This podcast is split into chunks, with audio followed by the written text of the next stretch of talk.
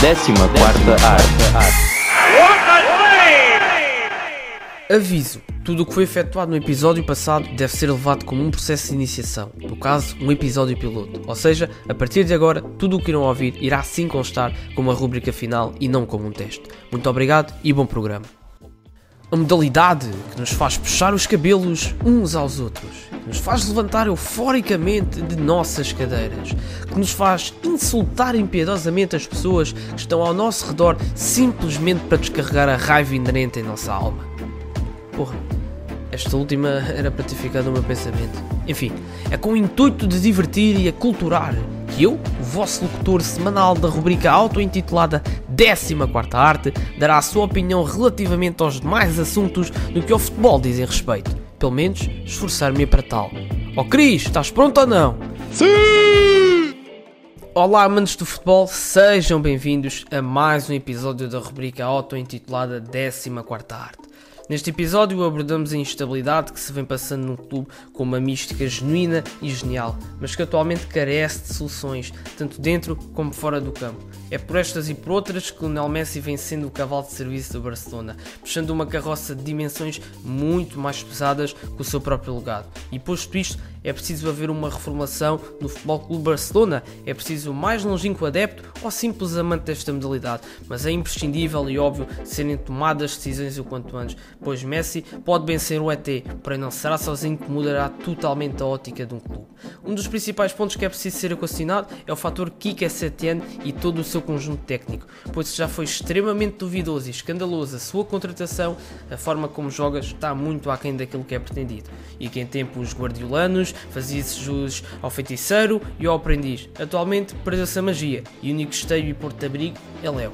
Seguidamente, podemos abordar o fator equipa e aquilo que tem de ser feito rapidamente. Contratações, boas contratações. Talvez sejam necessárias em pontos cirúrgicos, mas é preciso urgentemente jogadores preponderantes. Sim, eu bem sei que no plantel atual existem joias a despontar, algumas que para lá se encaminham, e também sei que qualidade talvez seja uma palavra de algum ceticismo, compreendo, mas mesmo assim, para além de um treinador que bem sabe o que é respirar o ADN de Barcelona, é primordial uma frescura em certas posições.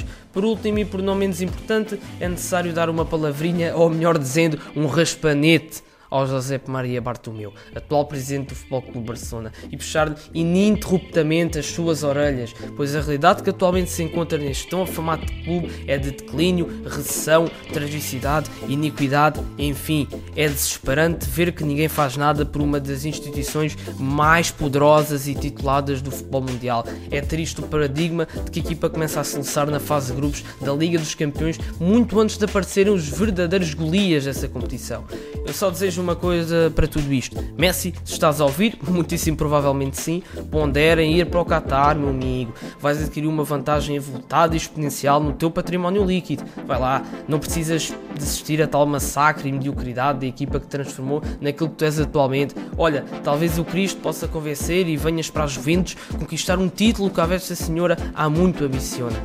Obviamente que estava a ironizar neste último parágrafo, talvez parcialmente mas para terminar, deixar uma mensagem pessoal a todos os simpatizantes e amantes do Futebol Clube Barcelona e do Sport Rei. Não se deixem levar por uma má fase, elas acontecem em todos os clubes. Olhem, por exemplo, o Sporting, essa sua má fase já dura décadas.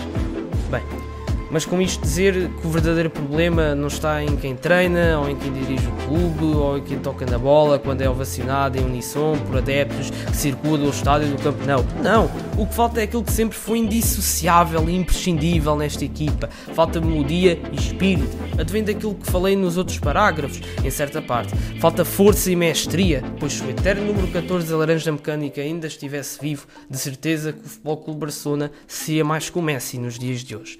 Obrigado por ouvirem e não deixem de gostar de futebol. Então, Cris, gostaste do episódio ou não? Muito feliz.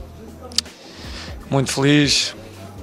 Era algo que já uh, buscava há muito tempo, desde 2004.